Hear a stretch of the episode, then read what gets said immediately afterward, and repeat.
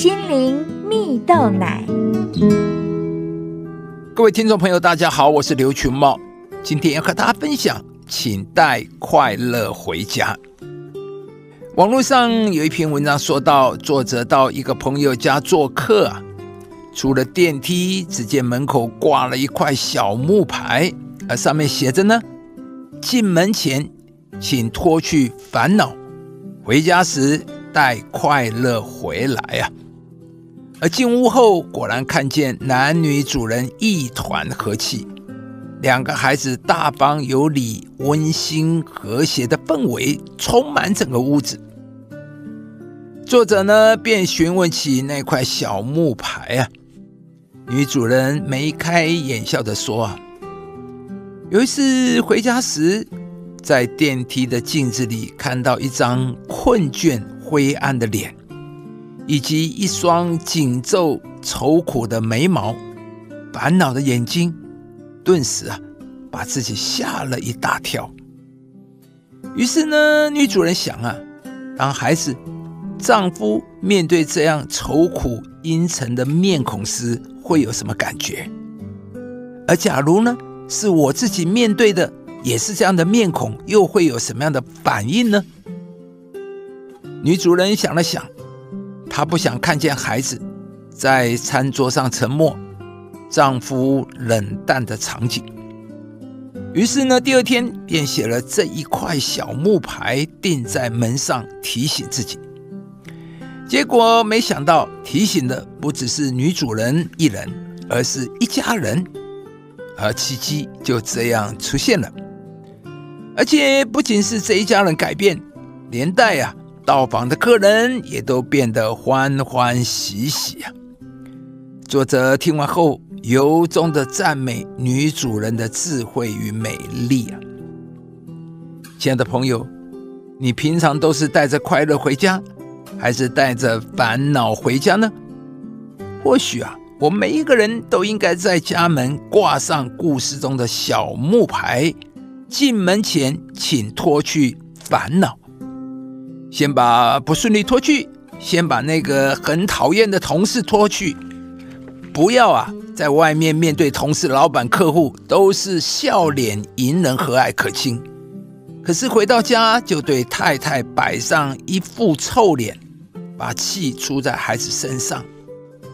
我们要学习管理自己的情绪啊。圣经上有一句话说：“愚妄人怒气全发。”智慧人忍气含怒啊！我们必须了解一个事实：你越让负面情绪充满你，就越不能活出丰盛的生命，而并且可能会失去上帝要给你的机会啊！而一个在父母情绪稳定的家庭中长大的孩子，他们通常都比较有自信心和创造力。他们不容易失去喜乐，不容易因为小小的挫折、挑战而沮丧。因此啊，我们不要让我们身边的人成为我们情绪的受害者，尤其是我们的孩子。